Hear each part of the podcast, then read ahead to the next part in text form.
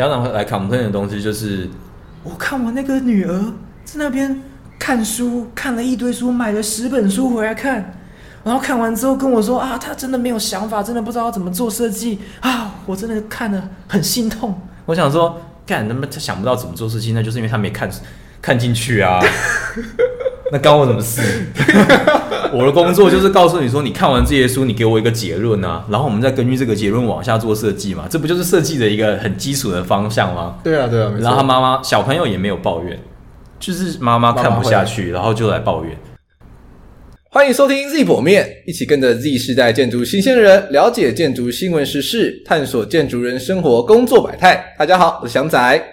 好，那我介绍一下今天的来宾，是我在台科大跟中工的学长。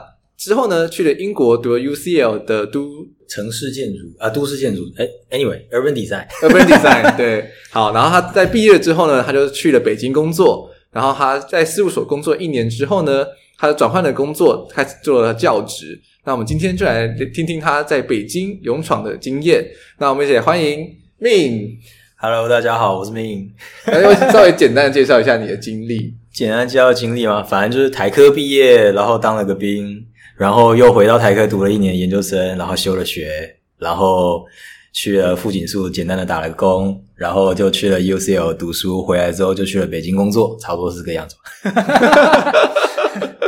好，那我们第一个开始就从他的北京选择的事务所开始聊起吧。为什么会在毕业之后决定要去北京工作？主要是当时就觉得自己不是很想待在台湾，可能是因为。我们家其实也没很有钱。我说白了，我我第一次出国其实是大学的毕业旅行，那是我人生第一次出国去泰国这样。第二次去的地方是北京，然后那个是出国前一年。然后我那一次去北京，因为那个是类似一个国际的交流的一个活动，认识了很多外国人，然后跟他们聊天，其实改变了一些我的一些想法。当时不知道发生什么事，一件事情，然后我问他说：“你为什么要这么做？”然后他说：“为什么不？”就只有这句话。就让我觉得，对啊，为什么不？我其实一直都很想出国，我内心其实一直都有一个想要去探索世界的心。我就觉得台湾就这么小一丁点，然后每天打开世界地图，这么大的一颗球，台湾就这么几 pp 啊，跟鼻屎一样大的的一个地方，为什么不出去呢？你就一直待在这个地方，然后干嘛？透过网络给你看那些狭隘的资讯，你你就认为那个世界就是那个样子吗？不，那个是人家想给你看到的样子，那个不是真正的样子。当时因为家里也没钱，所以我跟我爸妈讲要出国的时候，我爸妈也说：“你先别出去吧，因为家里也没钱。”但是后来我还是毅然决然的决定要出去，我也没跟他们说，我就先把我的事情都处理好，什么该考的雅思啊，该该准备的钱啊，什么全部都弄好，就是贷款嘛，那种教育部的什么青年留学贷款都可以去贷，就因为它最高可以贷一百万，所以我就青年留学贷款我也贷，银行我也贷。反正就带了一些钱，然后觉得 OK，我也都处理好了，然后就回家，就跟我妈说：“哎，我要出国。”你爸爸不是这哦？我我爸我爸就是一个哈，然后我妈就是一个嗯，怎么忽然就要出国了？我就说我其实一直都想出国啊，可是当时你们不是说没钱吗？那个时候他们的反应就是：对啊，我们到现在也还是没钱。然后也不是说当时没钱，现在也没钱，一样当时没钱。对对对，现在也没钱啊。然后说哦，对啊，所以我就去贷款。我会跟爸妈说要出国的原因，是因为我是台中人嘛。那当时那个青年留学贷款，如果你是台北市民的话，台北市会帮你缴利息，也就是说你借多少还多少就可以了。所以我当时是要去迁我的户籍，把把我的户籍从台中迁到台北。哦，我得回家拿户籍成本啊。户口名簿啊，这种东西超超敏感的，啊，爸妈一定会想说，对呀，干嘛，啊？而且这种东西肯定都藏在我爸妈的房间里啊，我也不知道他到底藏在哪，啊。什么衣橱的深处，还是什么化妆台的某个抽 抽屉的夹层？结果我跟他们讲完之后，发现原来在书房的抽屉。靠，早知道自己去拿，早知道我就自己去拿。没有啊，反正就是跟他们讲，他们其实也没有什么。我觉得还蛮幸运的是，今天我的家庭是他不会去左右你太多。当然，另一方面也是因为家里也没有能力去左右你太多。我也没有钱去限制你什么，然后我爸妈也都是高中毕业而已，他们也没读大学，所以当今天我已经读了大学的时候，他们就会已经会认为就是 OK，我的小孩已经站在我之上了，那我也没有什么好限制你的了，所以你想干嘛你就干嘛，那你就对自己负责就好了。今天你想要去创业，你想要去开业可以，可是你别来家里拿钱，因为家里没钱，你要去贷款什么都无所谓。可是当今天你被追债的时候，你别回来找我，因为那是你的事情。今天你已经是一个成熟的人了，你已经是一个成年人了，你没有必要我们告诉你要干嘛吧，你自己想干嘛就去干嘛，你的人生你自己去闯。这是我们家一一直给我的一个概念，所以我还我觉得还蛮幸运的是，跟其他的家庭比起来，可能这一部分我还比较幸运一点。我从可能很小就已经有这样的一个想法。我后来决定要出国，也是因为我为什么要待在台湾，所以我就出去了。出国回来之后，我还是一样的想法，因为我出国看了很多的地方，我走了好几个城市，几乎整个欧洲已经快被踩完。我带的那些钱就是拿去踩欧洲的哦，不是拿去读书的啦。读书只是一个顺便拿的啦，读书只是一个借口而已，就是想办法取到钱到那个钱。对，毕竟你去分析之后，你就会发现，如果我要在一个国家长期待着。最好的方式就是读书啊，对啊，没有错。因为你说去找工作，人家也不愿意收你了，人家还要帮你搞那个什么签证，有的没有的，他还要付一堆钱。对啊，你都还没进来帮他生财嘞，他就要先付一堆钱，谁愿意啊？这个是蛮现实的一个问题。因为今天我也知道，我不是那种大家抢着要说，哎，你一定要来我公司工作。我也不是那种多么厉害的人，我能做的就是出国读书好了。对啊，那读书，我只要能完成学业，我只要能顺利拿到毕业证书，对我而言，读书那块就是成功的。然后剩下的其实我就是想出去，所以虽然说当时读书很忙，但是只要一放假一有空，我就冲出去，就冲出去，自己去也可以，找人去也可以，我都不太 care，我都是想去一个地方，我就会发讯息，哎，我要去这个地方，要，要不要去？哎，你们都不去，好，我自己去，无所谓，我不在意。啊、你要跟你就跟，哦，我会告诉你我都住什么房子啊，你接受你就来，你不接受你就别来，因为我都基本上我绝对住情侣，而且我绝对是压马路的那种走路。嗯，绝对是把压马路压平的那种，每天都几万步的那种在走。你你跟得上你就跟，你跟不上你就别来，因为我不是去享受的，我是要去探索的。那个那个旅游的心态上差很多啦。对对对，这个你说到旅游这个字，我觉得中文就是很有趣，旅游跟旅行完全是两回事。我觉得是旅行，其实现在现在这个阶段比较像旅行。对对对，旅游其实你要用英文来讲，它可能是一个 vacation，它可能是一个 holiday。可是旅行这个东西，它可能就是一个 travel 或者是 journey。就会是旅行哦，你这样子的分法其实蛮正确的耶。对，因为因为当你今天很清楚的知道这些词的意思的时候，你会就是刚刚那个你，当你今天什么都可以，什么都好，你就不知道要怎么办。可是当你今天很清楚的定义很多的事情，当然这个定义是来自于你个人的时候，你就会很清楚的知道你可以怎么做，你可你想做什么事情。嗯，对对对。那为什么后来毕业之后不是选择在留在伦敦，然后会把它去北京？当时是脑子烧坏了吗？没有啦，就是 就是就是当时其实真的也没有想要在伦敦工作诶，我也不知道为什么，我就觉得伦敦待了一年多好像也够了，就想要去其他地方，所以我当时反而没投伦敦的，我投的是荷兰。然后荷兰当时也有公司愿意，只是那个时候很很可惜的是他回回复我的时候我已经不在伦敦了，OK，所以我没办法去跟他面对面的对面对面的这个 interview，然后就变成是 email 这样，然后他后来也就是。没消息了，就是要回不回的。对啊，因为我不在台，我不在，我不在那边啊。他当时以为我在伦敦，他就问我说：“你在伦敦吗？”什么？我就跟他说：“Actually，我已经在台湾。”然后他就不太理我。哦，他就觉得说啊，那回去就人就没对对，回去就算了这样。然后没心，对，然后没办法，他回我的时候我已经不在啦，那能怎么办？所以就就算了。所以我后来回来台湾之后，我就开始投大陆的工作，因为我回来台湾之后，我还是不想待在台湾。不是台湾不好或者什么，台湾很好，台湾在生活啊、人啊什么各方面其实都很好，只是就不想待在台湾，所以就想出去，不管待在哪里都好。我当时就是跟很多朋友说，我觉得去哪里都好，就是不要待在台湾，我就广广撒网，我能去哪我就去哪，我也不在意要去哪里。所以后来我我上海也投，北京也投，那个香港也投，深圳也投，当然主要是大城市啦。投了之后，当然最后就是去了北京面试。当时北京就两间事务所嘛，就是后来去了这个 C Plus 跟都市实践。都市时间在大陆算是还蛮大的一间私人公司，因为在大陆大的公司通常都会是设计院，就是会跟政府挂钩的，挂钩的合作的，就各个州都有自己的设计院。对对对对对对，而且有些设计院是公营的，有些设计院是私营。但但不管它是公营还是私营，只要是设计院，通常都都很大。然后剩下的就是那种私人的没有牌的所谓的事务所。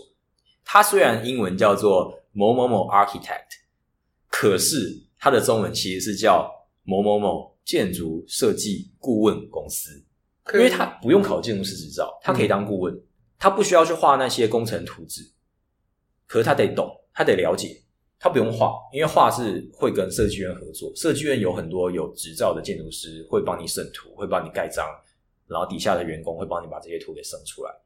在大陆是类似这样的一个合作方式，跟台湾不太一样。台湾是你必须得考执照，你才有办法开业。可是，在大陆是你没有执照也没关系，你可以开业，但是你就是顾问公司，你一样可以做设计，所以就只有前期的设计跟后期的监工而已，中间的那一大段都是交给设计院来处理的。就变成说，他们大陆的事务所比较偏，都是做 basic design，对对对对，然后到那个细设，对对对，就会变成都会还是回归到设计院去主导，对对对对，通常都是回归到设计院去主导，所以你相当于，比如说甲方付了你两百万，好了，假设，当然不可能那么少，但是甲方假设付你两百万，你可能会有一部分的钱是要拿去付给设计院的。哦哦，所以那个两百万还不是就是你的设计费，当然不是整个案子的设计费，然后你还要就是一大部分就是对对对贡献祖国，对你得贡献出去，你得给设计院。只是说，因为可是可是有的时候这个设计院不见得是真正台面上的合作，因为设计院里面的人他也想要多赚一点钱。因为你今今天你进去设计院，他是有些是公营的设计院的时候，国营的设计院他的薪水很少，所以他会想要多赚一些外快。那他会自己私接，就是所谓的他们自己私下会接一些案子。那他接的这个案子，就是我们跟他谈价钱。有的时候结构可能就跟他们直接合作，可是像我后来做的这个项目，它是结构，我们就是另外找的结构来跟我们合作，就所以就变成我们的支出多了另两条，一条是结构，一条是设计院，就不是直接都给设计院。那设计院他们本身是会。建筑图、结构这些机电什么都包吗？他们都会包，就看你要跟他们签什么，他们都会包。只是说他们的问题是在于，因为他们设计院，你就把它想象成是国家经营的，那国家经营的，它就会相对设计的东西比较死板。所以，比如说明明这个柱子它的跨距可以拉到十米、十公尺，他就跟你说不行，他就说不行、不行、不行，再按照按照法规来，所有东西都要一板一眼，那就很尴尬。有的时候就很喜欢吵架，就会变成是这样。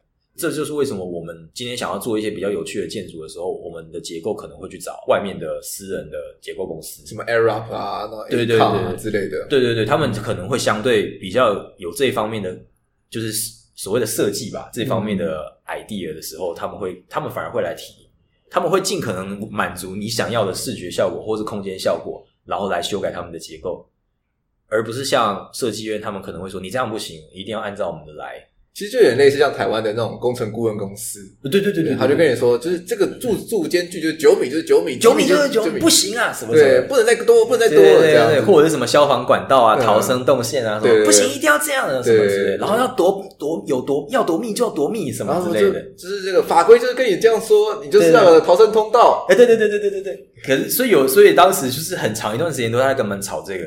那因为我自己本身在这方面的经验也没很多，又不敢跟他们吵。就很尴尬，我就夹在建筑师跟设计院之间。哦，那超惨的，因为建筑师也不太了解。我们我那时候作为建筑项目，相当于是这个事务所的第一个真正要落地的建筑项目。之前的都是智商，都是在对，都是在概念上的东西而已，并没有真正的落地。他本身也不太了解。建筑师那边就会跟我说：“你要去看法规的书啊，我们不是都买法规的书啊？你要看啊什么？”我就说：“我看啊，我告诉你啦，你又不接受。”因为建筑是日本回来的，哦，那你知道日本的东西，它会做的很精细啊，嗯，而且日本的法规跟大陆的法规肯定不一样啊，对啊，比如说日本今天它就是有规定说你的扶手的尺寸是多少，可是日本本身它的尺寸可以到很小很细致都没有关系，大陆不行，大陆就是有个有就是有个维度嘛，对，它肯定会有一个维度，可是那个扶手有的时候就太宽，对，比如说我们当时看到一个日本的扶手，它只做了直径才三公分，非常的细，大陆的要求最低就是六公分。直接两倍，就做不出来那个 轻盈的感觉。对啊，而且大陆的功法，你本身建筑师是大陆人，你还不清楚功法吗？他们多的糙啊，就真的是粗糙，因为他们就是赶时间。其实这个我也可以理解，毕竟你今天是甲方，你要贷款嘛，你得跟银行贷款来来开发啊。那你多贷一天，你是多一天负债。是啊，你能赶快做完，赶快开始还钱，那个是对甲方来说是是最好的。所以它就是有点类似这种恶性循环，导致大家都在赶工期，狂赶。我们那时候就是一周直接提方案，而且什么都做完，相当于平面、立面、效果图，所有的东西全部都弄完，rendering 什么全部都弄出来。一周里面，一周，然后就我自己做啊，哇，因为超超的，因为事务所的人不到十个，所以那个项目扔给我之后，就都是我在弄，从提方案什么，然后到效果图什么弄出来给他，就是一周，而且一周里面我还得，我们还得提两三个方案。我们当时候策略就是有一个方案是我们想要的，所以另外两个我们就随便做。嗯，甲方甲方会慢慢的哦，那我们就这个好了，被我们引导过去，就是要让甲方觉得有有选择，但是其实是你对你们要的选择，没有错，没有错。所以当时就是不太适应了，就是有一种赶鸭子上架的感觉。可是慢慢的就其实还蛮理解，在实际的项目这么去做，其实还蛮正常一件事情。事务所在台湾也一样啦，就是你这个项目其实跑起来都跑超快的，对，跑起来，尤其是私人案，对对对对对。你你唯一会跑很久的，可能就是诶，也不能说公家案会跑比较久，就是他他可能走文书要走比较多的，他就会卡比较久一点。对，其实主要是卡文书的部分，然后这个建给建筑师的时间都还是真的很少啊，都很真的真的都很少，所以可能这也可能是我到目前都还是。没有那么的喜欢事务所的原因吧，嗯，就是可能我还是有内心还是有那么一丢丢的那么一点点的理想主义，想要做真正所谓的有意思的建筑。所以你刚刚提到你第一个案子，它那个是什么样的项目？嗯，它其实是那个在重庆武隆的那个仙女山，它比较有名的就是那个什么三生什么天桥的变形金刚在那边拍戏，然后在那边他想要做一个类似。日本有一个月后妻有的艺术季，嗯，知道，对，它好像是三年一次吧。那个舞龙的那个园区就是想要弄一个像这样的一个状态，所以他们邀请了很多国际的还有本地的艺术家。我们的项目其实就是在那地方做一个美术馆，相当于是有一些艺术的作品是在室内，那它就是要得放在室内，那我们就做一个空间给它放，然后相当于民众也可以在那边休息啊什么。它就是一个山坡，我们就在山坡的最顶端这样。哦，对对对对，就是那个那个 site 听起来很还蛮蛮好的，对对，那个 site 就直接给我们了，OK，所以我觉得还蛮好的。可是当时也是很赶，就是我当时碰这个案子的时候是一八年的五月，然后他一九年的八月要开幕，哇，一八年的五月还是零哦，什么都还没有的哦，一九年的八月要开幕，整个设计加施工全部全部压缩在那个 不到一年吧，一年又三个月，对，一年又三个月，所以真的很卡。真的很卡很久，而且又加上重庆的仙女山这个地方，冬天是会下雪的。他们那个地方冬从十月到隔年的三月是不营业的，不管是饭店啊，或是民宿都没有冷气啊，不是没有暖气，没有暖气讲错，对，没有暖气，因为他们只开放夏天，所以他们都没有暖气。然后我们那时候去监工去看的时候，十月多。冷的要死，天哪，好痛苦哦！还没有下雪，但是冷的要死。然后就去问说：“哎，你们都没有暖气？”他说：“没有啊，我们接下来就要回家了，我们也不待在山上啊。”那你们怎么办？我们就很尴尬啊，所以就后，所以后来就是，哎，去那边就是得找其他的住的地方。那个东西甲方会负责了，是因为那个是甲方要处理的部分，所以就想你就是想，他们冬天会下雪，然后又那么冷，你根本不能施工。土都冻住了，对，所以你没办法施工。也就是说，你从十一月底或十一月中到隔年的二月、三月都没办法施工，你直接是扣掉这几个月哦。对啊，所以就三三四月等到土稍微解冻了，对啊，那你才才开始，那个时候才开始施工，哇，那你才几个月，你就要把它弄起来。对啊，对啊，对啊，所以我们当时为了要可以快速建造，那肯定是钢构嘛。对啊，啪啪啪弄一弄上去，然后是里面乒乒乓乓弄一弄就好了。就只能是这样的一个方式，不可能等你那边混凝土灌浆。即使他们混凝土灌浆，他们也都是今天灌完，下一拜那个师傅就会去。哎，师傅，你怎么已经在盖二楼了？这个之前我有那个有有一个朋友祖玉，他后来也在北京工作，他他就接触一个案子，就很有趣，就是 盖了两三层楼的民房，然后他这一周去，隔两周去的时候，发现你在盖二楼，开准备要盖三楼。哦，你这个混凝土都还没干吧？师傅踩了一下，干了呀！好可怕，超可怕！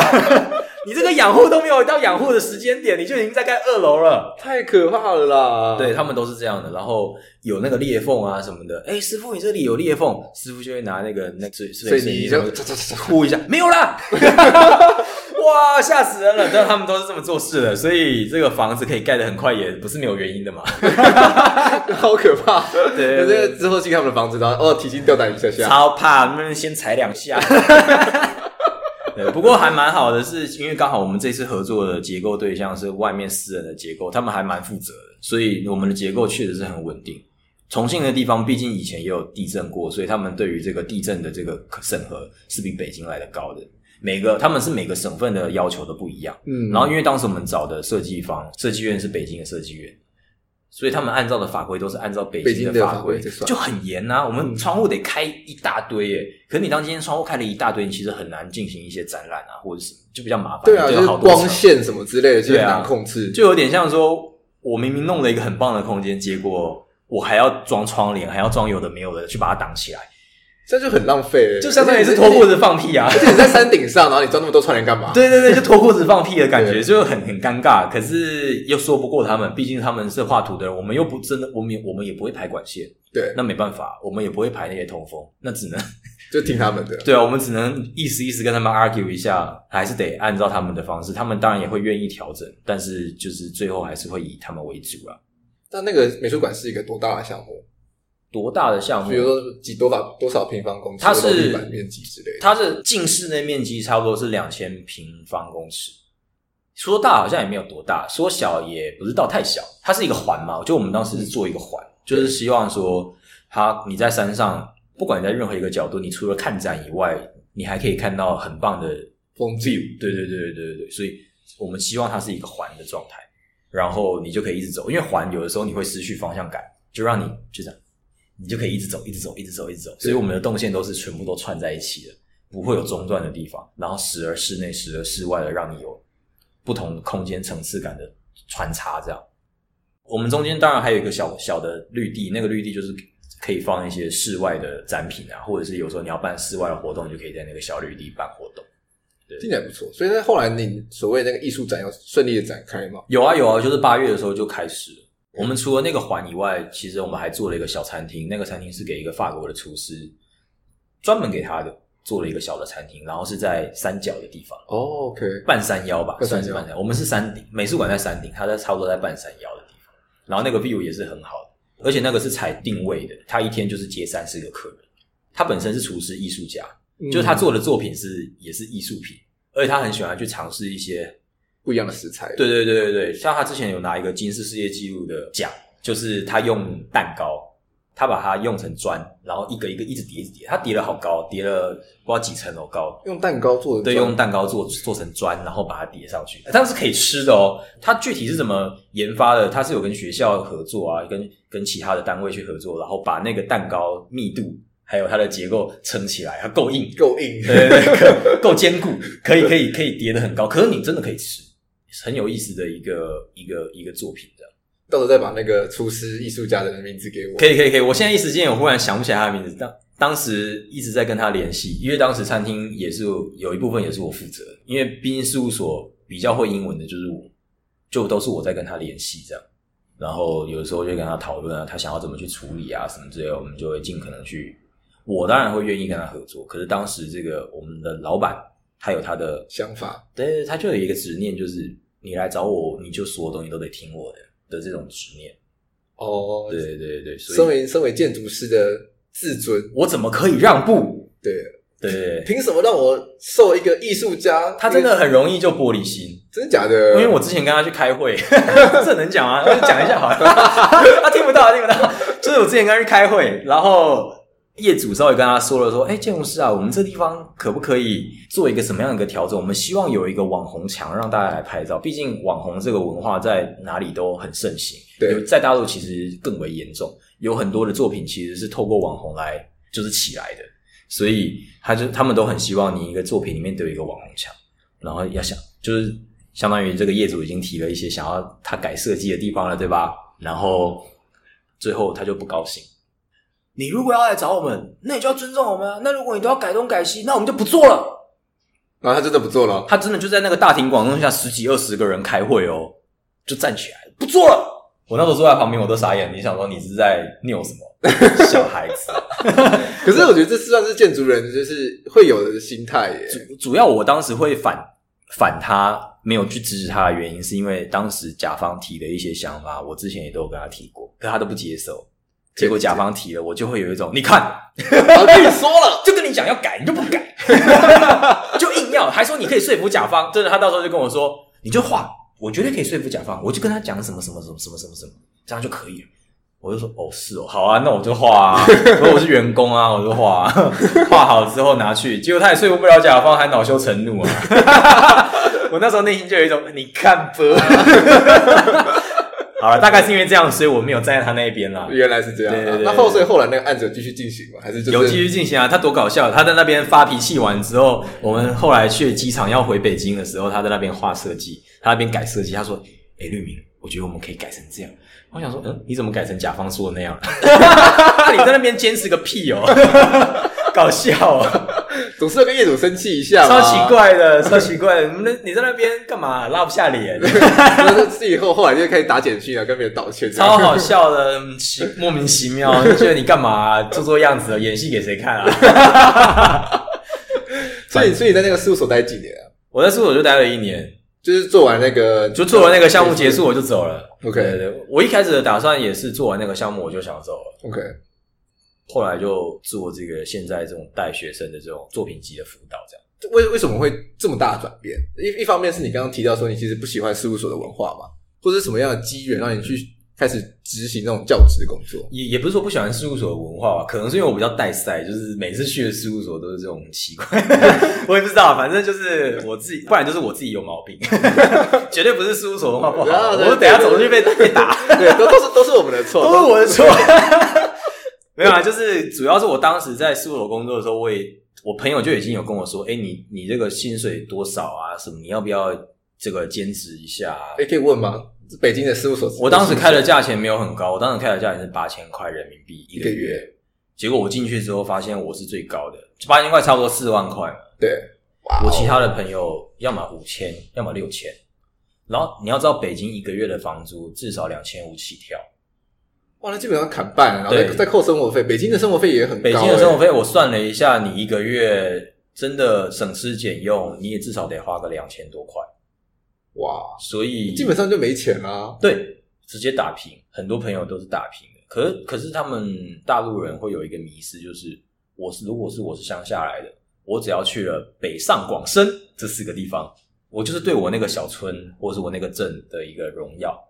这也是一个恶性循环，就会变成你会看到很多那种电影啊，人在囧途啊，他都会去假装自己在大城市混得很好，实际上他在大城市可能只是一个工人，但是他为了不让他的家人，不让他的这个村里的人失望，所以他会去说这样的一个谎话。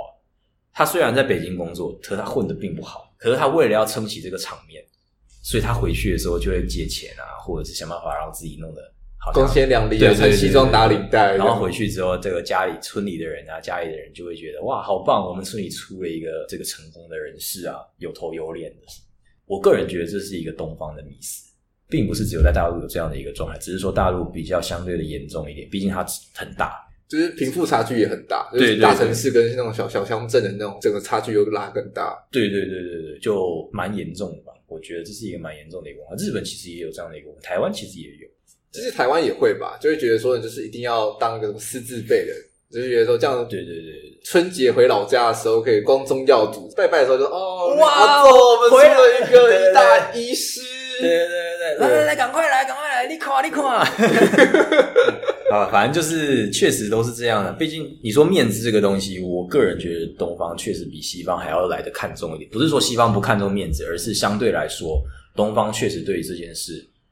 门面这件事比较讲究，西方的面子会比较偏向是自自我的面子，对对对，自我的面子。但是东方的面子会比较偏向是整个家族，就是你代表你整个大家宗耀祖啊，对啊。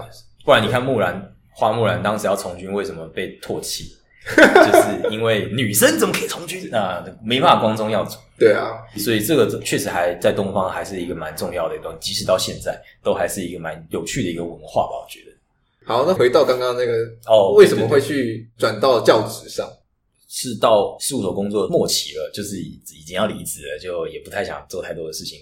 主要也不是说不太想做太多事情，有有也差没什么事了，没什么事。对对对，所以就开始兼职。然后兼职的时候，觉得首先钱确实还蛮好赚，在北京的行情差不多是两千两呃两百五到三百块一个小时。你要不要先说看是什么样的的兼职？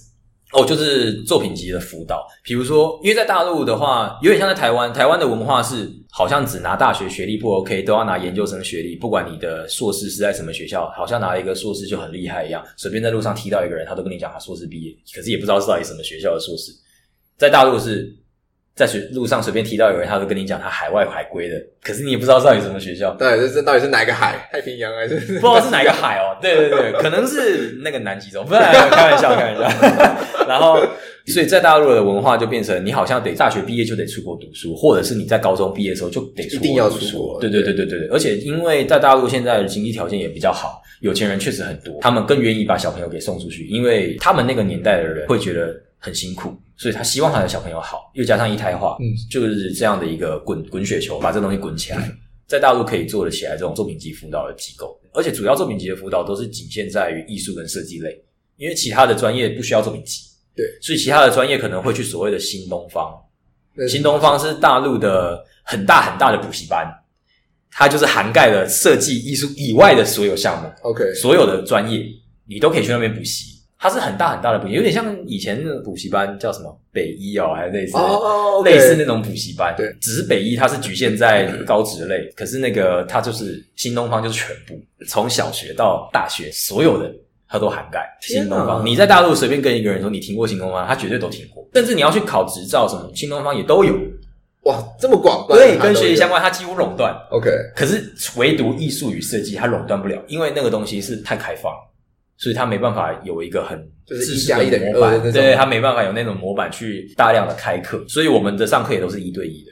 我当时去就想说兼职嘛，啊，也有有点钱。后来教一教，我觉得我自己愿意踩进去的原因，是因为我在教别人的同时，我觉得这个点还蛮重要的，就跟可以跟大家说一下，就是我还蛮鼓励大家去教别人，不管你今天是不是一个老师，因为你在教别人的同时。你会希望让别人听懂你在说什么？那你为了要让别人听懂你在说什么，你会想尽办法了解你到底学了什么，而不会是浑浑噩噩的哦，一加一等于二。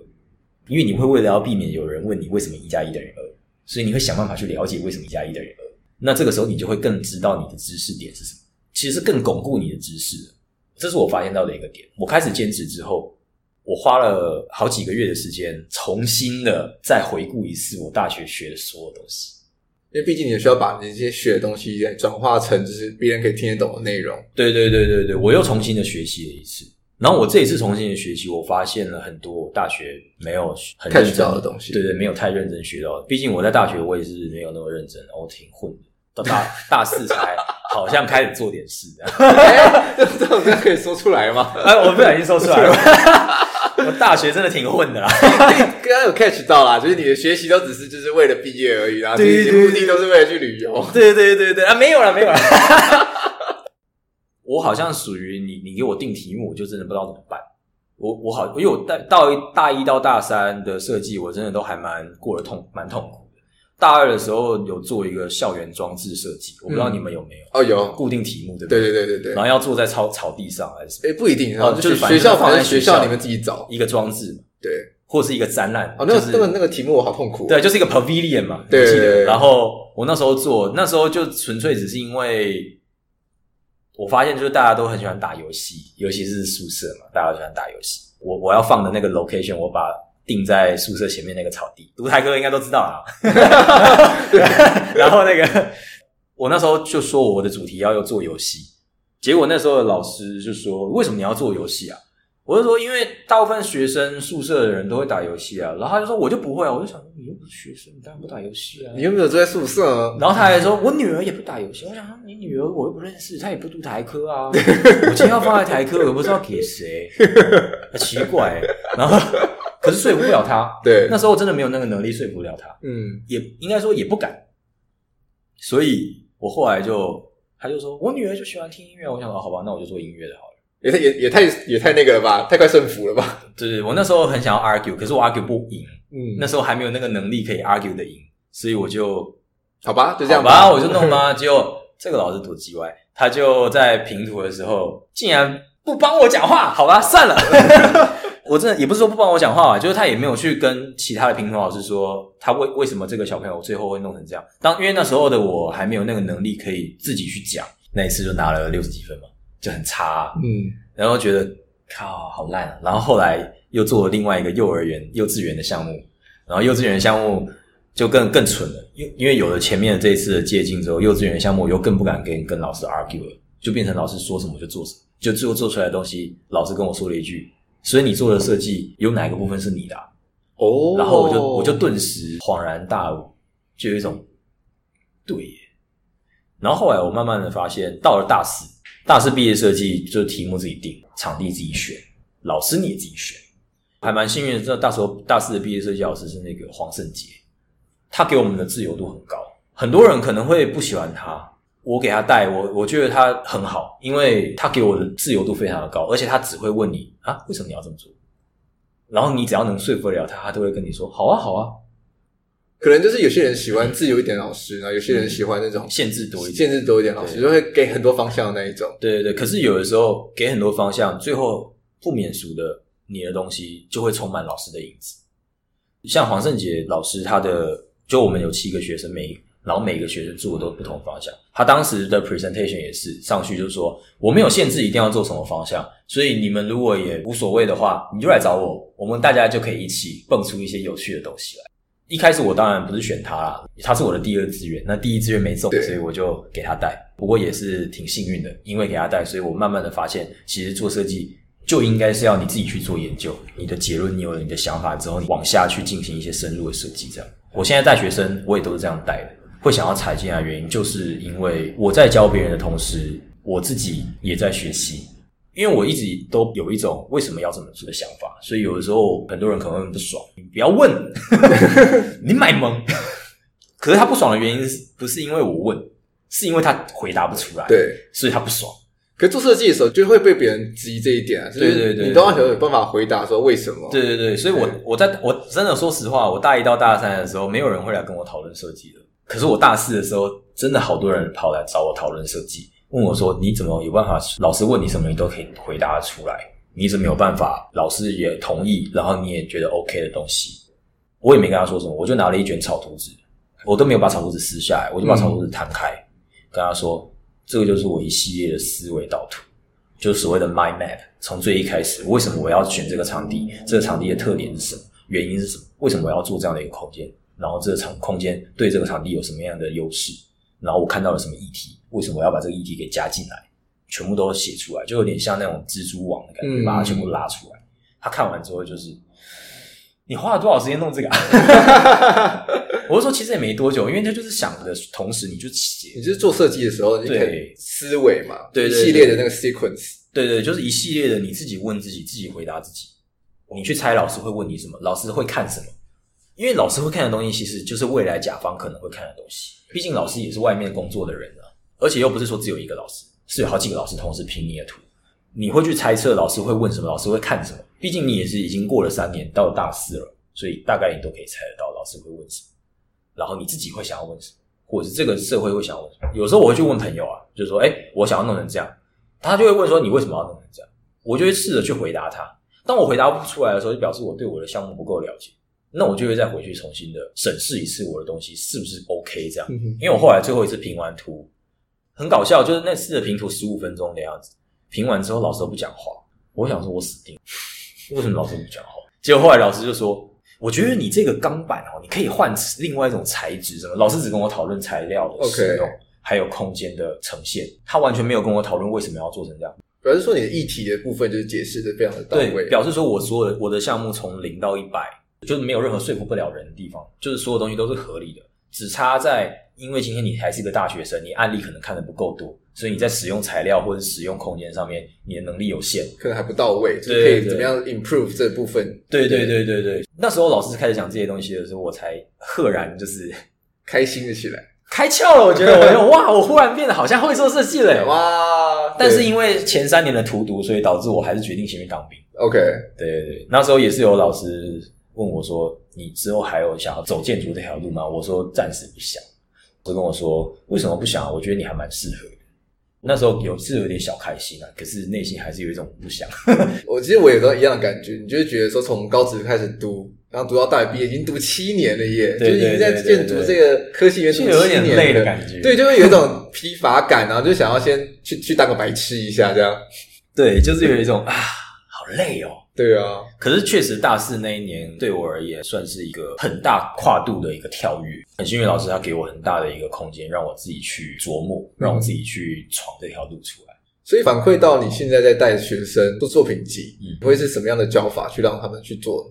通常应该是这样，就我一开始认识一个学生，我会先让他画所谓的思维导图，就是心智图 （mind map）。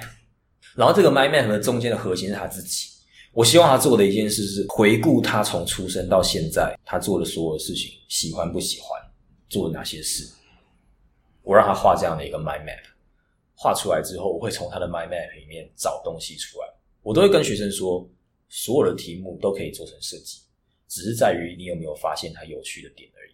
我让他画完之后，比如说有的学生他就是喜欢打游戏，有的学生他就是喜欢化妆。诶 OK，你现在的思维导图，你只你只写到了化妆。接下来我要让你重新再画一张思维导图。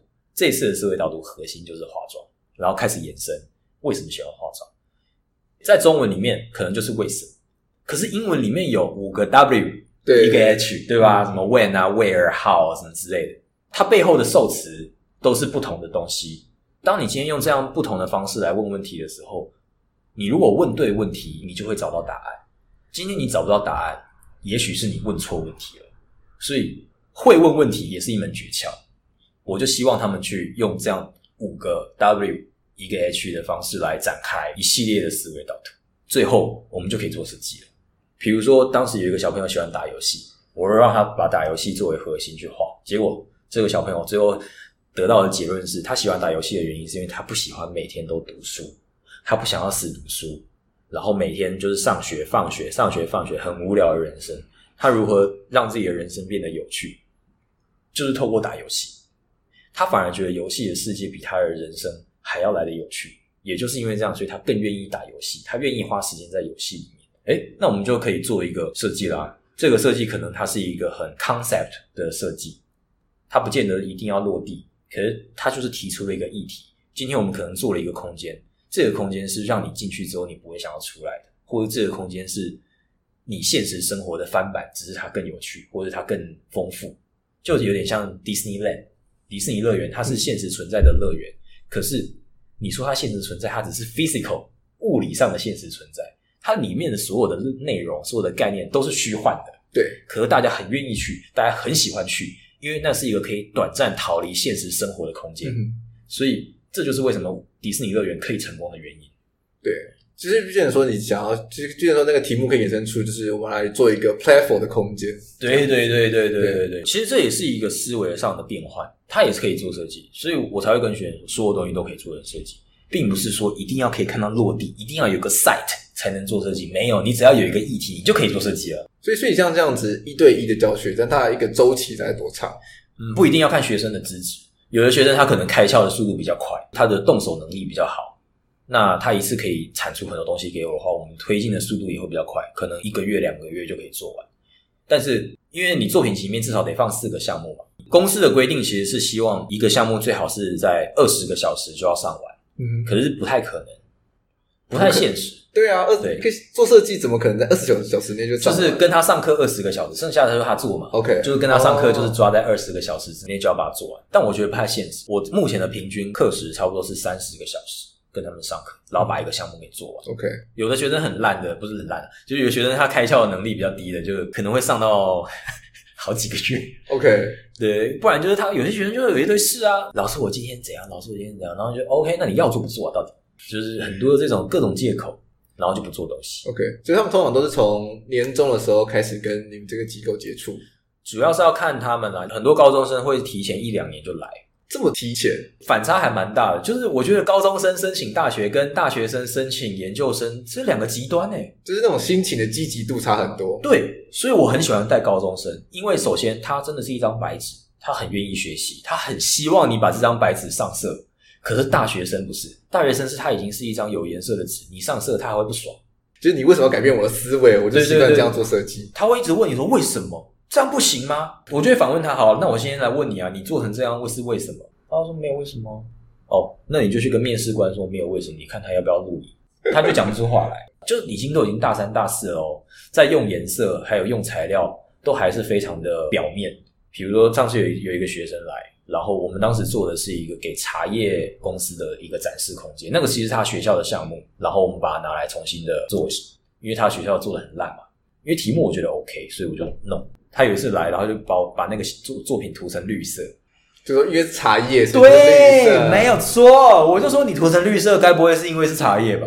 他说对啊，不行吗？我当场差点崩溃。我说可以啊，其实茶有很多颜色，对啊，茶也有棕色的啊，对啊，而且那个是茶叶是绿色，对啊，你泡成茶之后哪是绿色啊？对啊，真的 就超级奇怪的啊。反正就是真的都是这种小思维。OK，然后还有已经大四了，不会用美工刀，没做过模型的，这个我也是觉得很夸张。他是建筑系的吗？他是读环境艺术这个科系。OK，就大陆有个科系叫环境艺术，什么意思呢？就是。所谓建筑学，建筑系其实是一个专业，一门专业，它是所谓的建筑学。另外一门专业呢，其实是景观学。这两个其实相当于是两大主轴。后续的什么室内设计啊、城市设计啊、街道啊，然后绿建啊、能源啊，这些都是在这两大学系底下的细支。环境艺术这个科系，就是今天你这个学生你也考不上建筑系，你也考不上景观系，那你就去读环境艺术。因为这个科系呢，你大学四年里面你会碰到一点点建筑，碰到一点点室内，一点点城市，一点点景观，一点点园林，就什么都碰到了，什么都碰到，然后什么都不会。因为他们在做设计的方式呢，就是老师跟你说，我今天要弄一个房间，然后呢，你就去那个家具的网站把房间排好，就可以提交了。哇哦！所以不会画平面图，不会用最简单的 SketchUp，不会。你说 Rhino 不会就算了，SketchUp 不会，太夸张。你说 SketchUp 不会就算了，AutoCAD 肯定得要会吧？对，不会。他说不会画 AutoCAD，然后我就说，那你平面怎么画的？我都用 Illustrator 画平面。哦，好像很屌一样，傻子吗？用 Illustrator 画平面？我听过最屌的是用 PowerPoint 画平面，那个也很屌。可是我做过诶，我在当兵的时候，因为那时候哦，因为没那种当兵，然后因为没有 CAD 嘛，没有 CAD，然后他就然后就被指派说你要帮他做那个那个银色的改建，然后就说那我要怎么画图？嗯，你就看电脑里面有什么软体就用什么软体。对，可是可是那个就是你那个是将就着用，对啊，他们是直接就用，我觉得傻眼。我想说。你不会用 AutoCAD 的，你太夸张了。所以他们是把那个行路里面的家具，就是要截起来，然后就丢到那个 Illustrator 里面去，然后排一排这样子。没有错啦，没有错啦，就是这个样子。可怕的，很夸张。然后三 D 的模型是进到那个家具的网站，它不是现在写的 IKEA 或者什么的网家具网站，它都有现成的吗？实时渲染给你看，有没有？对对对对，它是 丢进去，丢进去，然后 截图这样子吗？对，我超傻眼的。然后我就说，你们总会有那个题目吧，在那边叫做任务书。然后在在台湾不知道叫什么，我就说你们有这个题目吧，他就说你说的是任务书，我说对啊，然后还说有啊有，我找给你，然后打开来看一行字，啊，你有看过任务书里面只写一行字的吗？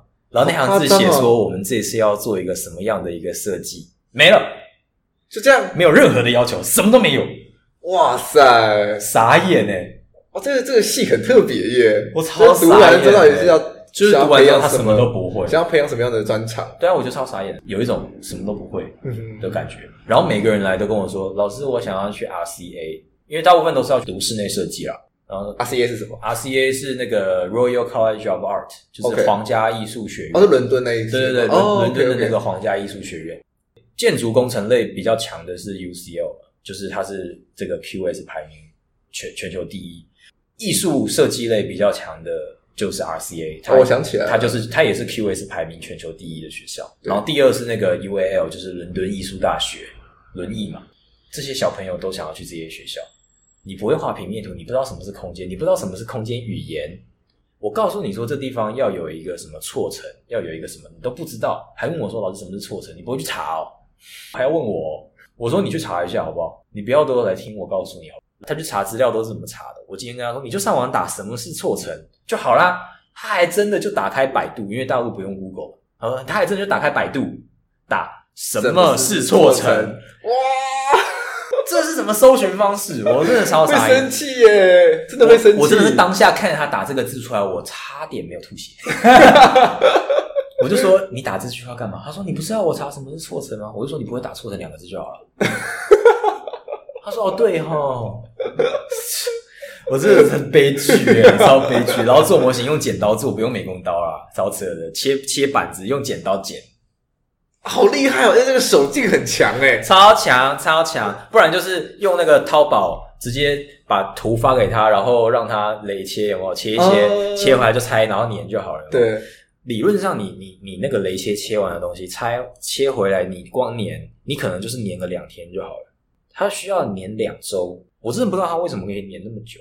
我我自己其实不太会用雷切机，嗯嗯嗯，对，所以就是说那个东西其实还蛮难的，因为你要想办法把空间三 D 的东西把它变成平面的东西。对对对对对。那其实有个 sequence，你要有办法很有逻辑的去做这件事情。他们就觉得很简单，他们就觉得很轻松啊，机器帮我切好诶。我就说你以为很轻松，你得把所有三 D 的东西摊平诶。你不摊平，你要怎么切啊？你又不是说像那个 Rhino 有那个什么 Make to D 这种指令。你如果说你用 Rhino 用 Make to D 这个指令，诶，你有很多层次诶。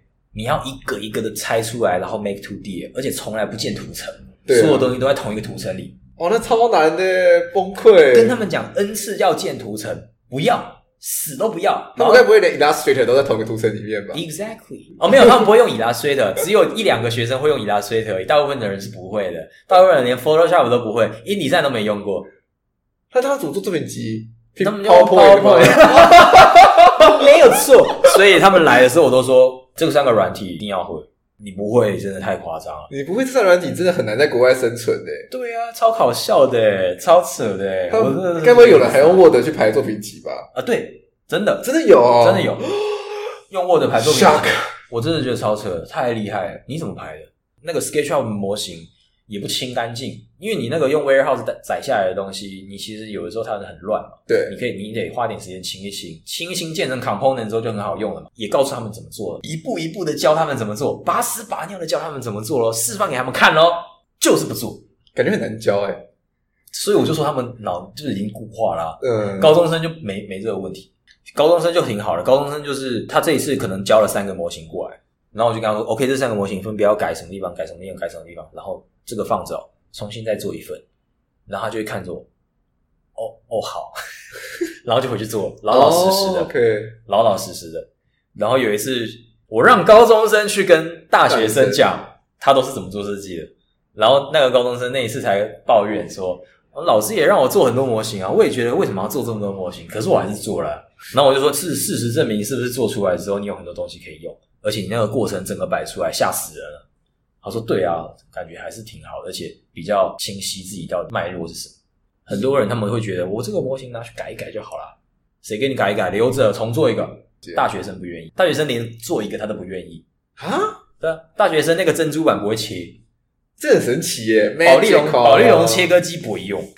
器具是他们自己家里要有吗？还是说没有没有？那些器具都是在。”公司都会有，公司都有有。公司有雷切机，有保丽龙切割机，有钻木头的，有锯子，什么都有。哇，其实你们那个公司还蛮，就是得有这些东西，学生才会愿意来啊。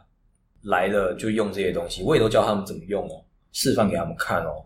然后跟他们讲说，如果你保丽龙切割机，你手会抖，有时候切出来会有点不好看，你就用砂纸磨一磨，或是美工刀削一削。对，anyway 就是不做。所以他们通常去申请这样子的机构的时候，他们的目的是什么？他们就是觉得只要我来机构，你就可以把我送进世界第一的学校。我真的不知道这是哪来的迷失，我也不知道他到底哪来的自信，有办有觉得自己有办法去。如果说今天你想要干脆的去好一点的学校，你就上淘宝打作品集代做就好了，你不需要来学习好吗？像你们这样学习，这样一个周期，这样大概收多少钱？一个周期，如果是完完整整的一份作品集，四个项目，包含你的这个所谓的读书计划，就是文书，还有申请，全部加起来的话，北京的收费差不多是八到十万人民币，人民币八到十万，就是所有的东西，不便宜耶，非常的不便宜。可是其实你把它拆开来给公司看的话，哦，其实很少，因为这个周期可能是一年。哦、oh，OK，懂。一年一个学生八到十万，对公司来说是非常少，少，对，非常少。所以，而且你们要提供那些什么器具啊，对对对对对对对。然后你说场地费啊、租金啊什么的，都还是很多的，对啊。所以为什么他要冲那个学生的量，主要也是为了要把这个地方收支给摊平嘛。但学生方面的考量，当然你单看学生可能会觉得很贵，可你细裁之后，你会觉得其实也还好。其实，如果你想一想，说你真的真的花那八到十万就有办法进世界 top one 的学校的话，很多人好像也蛮值得的。对，很多人会愿意。大家都是因为这样去想，所以就会想要来机构。可是他们没有想到的点是，他自身的能力。他觉得只要有老师带我，我一定可以弄得很好啊！因为我以前在学校，老师也是这样教的，我也都考试全班第一啊。他们都是这样的一个想法。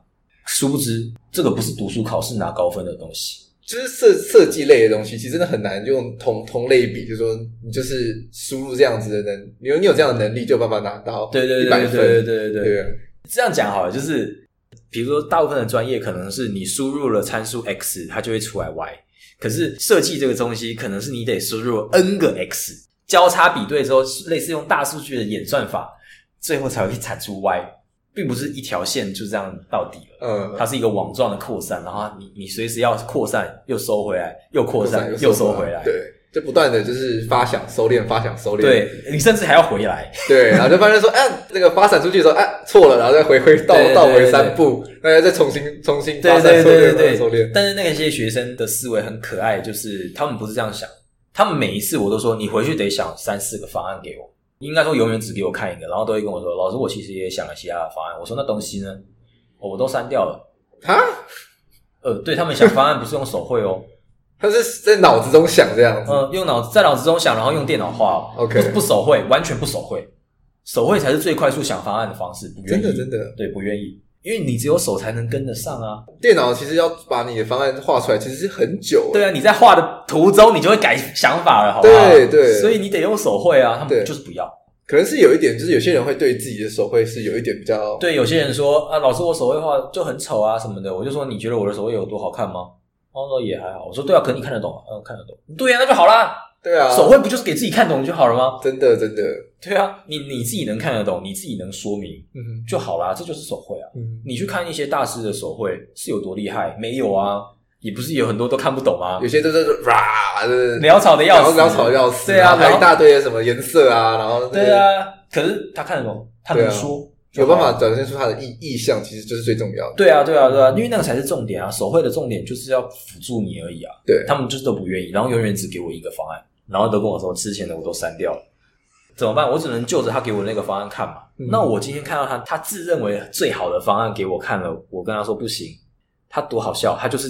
之前他那些抛弃的，他也不要了，又回去重新想一个，并不是说修改哦，不是，嗯、我也没有直接跟他说你这不行，换掉，没有，我只有跟他说你这样的话，这里有问题啊，那里有问题，那里有问题，那里有问题，然后呢，他就开始逃避了，哇，那么多问题，那肯定这个都不行了，而不是去改善它，而是直接就淘汰，嗯哼，又去重新想一个，然后最后跑来跟我说，老师，我实在想不出方案，我说怎么会想不出方案？我又没有让你想新方案，他说啊，没有吗？你都否定掉了，什么都不好，他就觉得什么都不好，他就觉得这里不行，那里不行，就是否定掉。真的，他们的想法就是这个样子，真的很难去给他们洗，你说洗脑或者是导正，真的很难，太难了。很多要申请研究生的学生，我都会跟他们说，你最好延后一年。他们又都不愿意，他们又觉得，那我延后一年，那明年我就毕业啦。那毕业之后，我后年才要出国读书，那我这一年要干嘛？拜托，你能干的事情多了，好不好？而且以你这个能力，你这一年完完整整的跟我一起上课，你都觉得太赶，他们不觉得。他们就觉得我浪费了一年，拜托我当兵一年我都没有说我浪费了，当兵一年还挺有趣的、啊。对啊，至少至少这个还在户外的世界还可以上课，多好、啊。对呀、啊，对啊，当兵还不能什么地方都不能去。对啊，而且他可以去实习啊，也不要，什么都不要。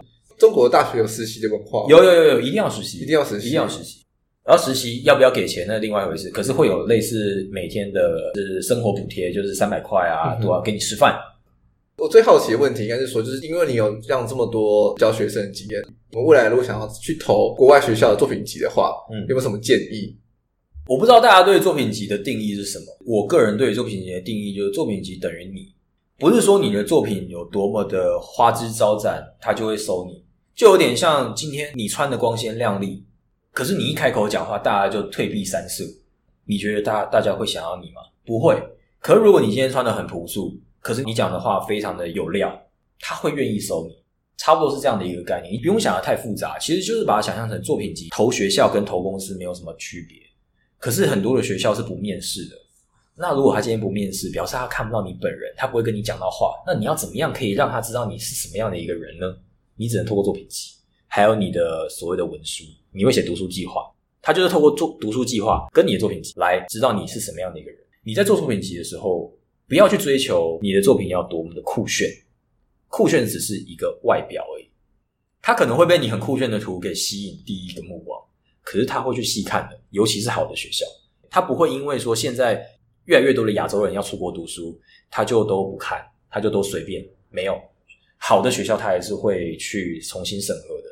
比如说，他作品集的审核有三个关，好了，第一关可能是粗略的看你的表面，只能过第一关。第二关他会细看，他会细看你的图在说什么，他可能会细看你的文字在说什么。假设今天他看到你的图很酷，结果发现你的文字还有你剩下的分析，你的过程很空，他会怀疑这是不是你做的，还是你买来的？那今天你的东西就不可信。今天你的东西一旦不可信，他就不会想要录取你。我觉得差不多是这样的一个概念，过程非常的重要。你不要去追求结果有多么的厉害，结果的厉害那只是一部分，过程才是核心。永远都要关注在过程，你没有过程哪来的结果啊？所以你如果只放结果，那没有意义。你如果只想放结果，你就出去工作，因为公司要的是好的员工。你可以没有想法，但你可以产出厉害的图。学校要的不是好员工，学校要的是好的思维者、好的研究者。他反而不见得会很看重你的结果。但他会是希望说多看一些你在中间的时候 struggle 这样。对对对，比如说你，你甚至你你放了很多失败的作品上去，也都没有问题，更好。你你甚至都可以放说，我一开始其实有想法是二三十个想法，全部都放上去。当然你不要放太多页，因为太多页他也不想看。对，所以这个就是一个策略嘛，所以就变成你如果不会排，你其实就可以来找我。哎，没有没有，就是就是最好打下列专线，对，以下以下哦，空吧空空啊。作品集最好是限制在三十页以内，你不要太多，因为太多他看不完。最多六个项目，三十页以内。所以大部分我们都是抓四个项目左右。你如果稍微厉害一点，你可以放五个。那你如果又很厉害，你可以放六个。可是你这六个项目里面，你不要都是小项目，你最好有一些大的。这是比重的问题啦，就可能会有一两个是比较多页的，对对对对对，几个是就是比较少的，就是快速带过的。对对对对对，比如说你可能做了一个小的装置，那可能就两页就带过了。那比如说你毕业设计，你可能就八页，因为那个页数同时也是呈现了你的思维，你的一系列的发展过程。对，而且每一个项目你最好可以给它一个主题，比如说，哎，我这个主题是专门在研究结构，我这个主题是专门在研究空间，这个主题是在探讨社会议题之类的。那他可以看到你慢慢的发展，因为你每一个作品你都会写你的年份，嗯、然后你你在最前面你会放你的 CV 嘛，就是你的这个履历。会写说你是什么时候入学，什么时候毕业。他光看这些东西，再看你的作品，他会知道你人是怎么发展的。他就是透过这东西来了解你，然后来选择愿不愿意收你。嗯哼，他们真的是会看作品集的，不是随便乱看。因为我后来进去学校之后，老师有跟我说，因为当时就分组了嘛，我们分组的方式其实跟毕业设计很像，就是老师先 presentation，然后你填志愿，老师看你的作品集来决定要不要收你。他是真的会看作品的。除了录取那一方面以外，你的作品集还会沿用到后面的分组。哦，OK，对，他们会觉得说哪哪一些同学的就是作品的意向比较类似，对对对对对，对，比如比如说今天你的作品集里面很多数位建筑，很多参数化的建筑，你在后来你分组的时候，你选了传统组，老师可能不见得会想要收你，因为他会觉得你可能更适合去。数位组，数位组，对对对对对，所以你很有可能就被扔到了第二志愿啊之类。可是如果老师细看你的作品，虽然说你的表面是参数化，可你的内核非常的呃扎实、很严谨，那有可能他就会想要收你。所以这个是完全是取决在老师的，是双向的，不是说我要你你就得选我，没有，老师可以去选你的。所以有很多的学生不见得是第一志愿的组，很有可能是第二、第三志愿的组。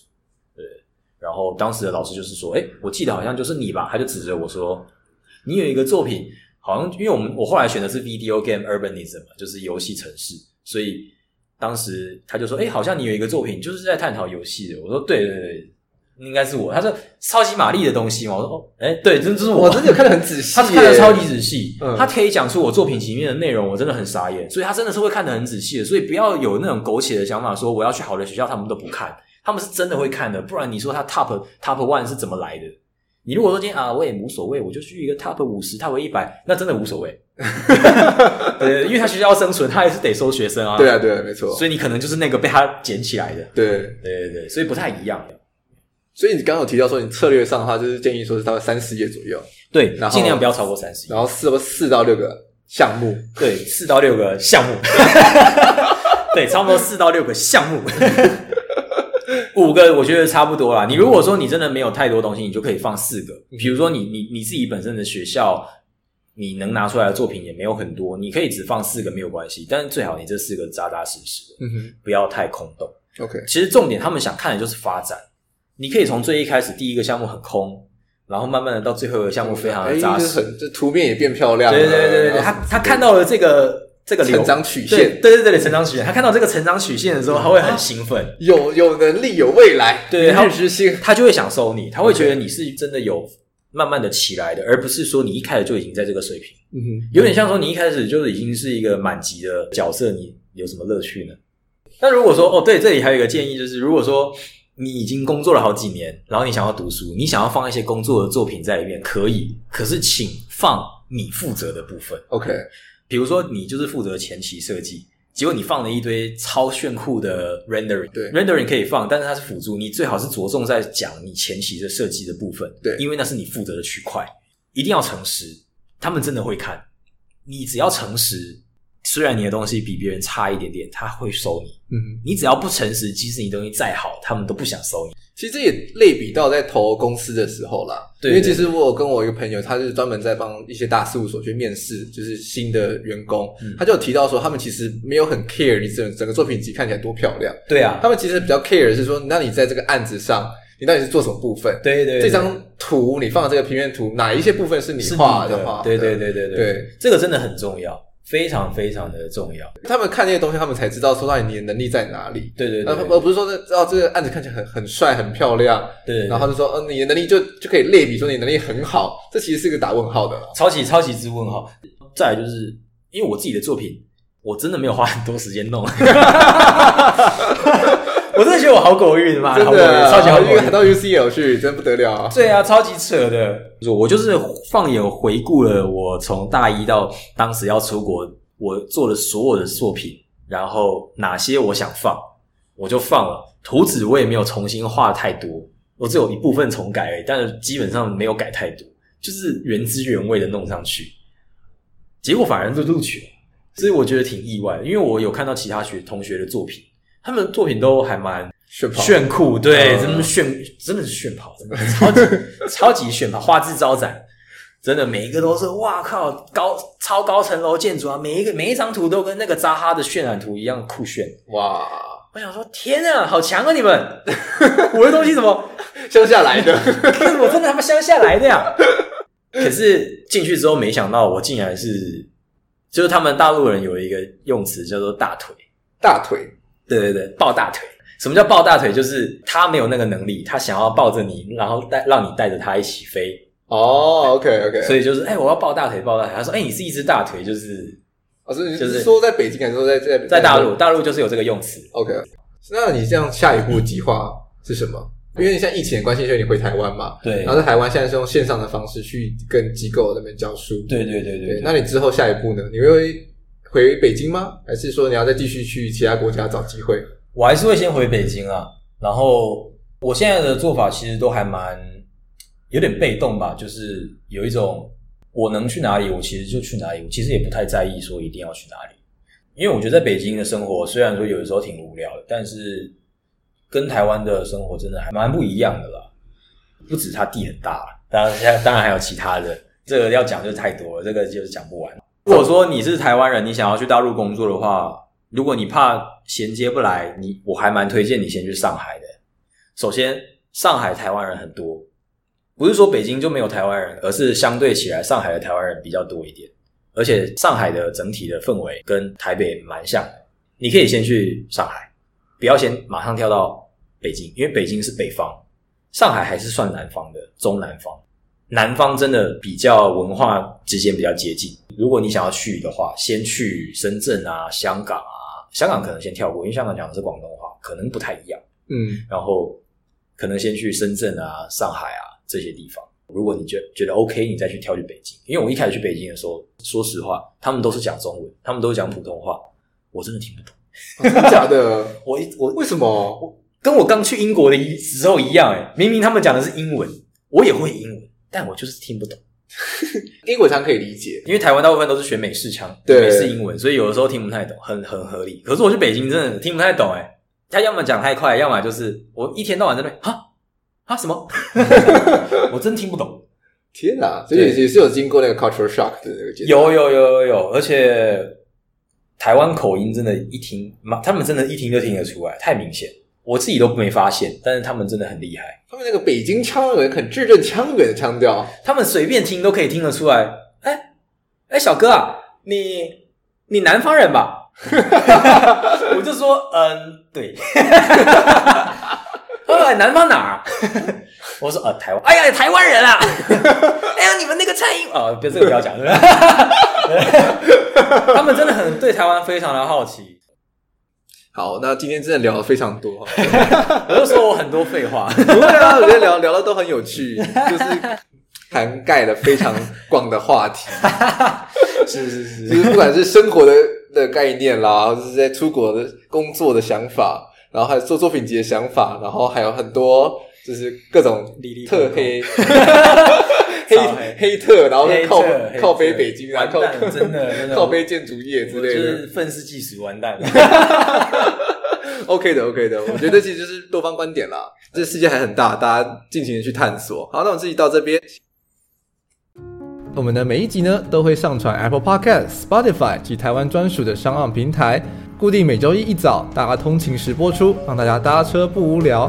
想知道更多内容，或想要我们聊什么主题，快 follow 我们的 IG 平台，打 Z 剖面或 Section Z 就可以找到喽。那我们下周一见，拜拜。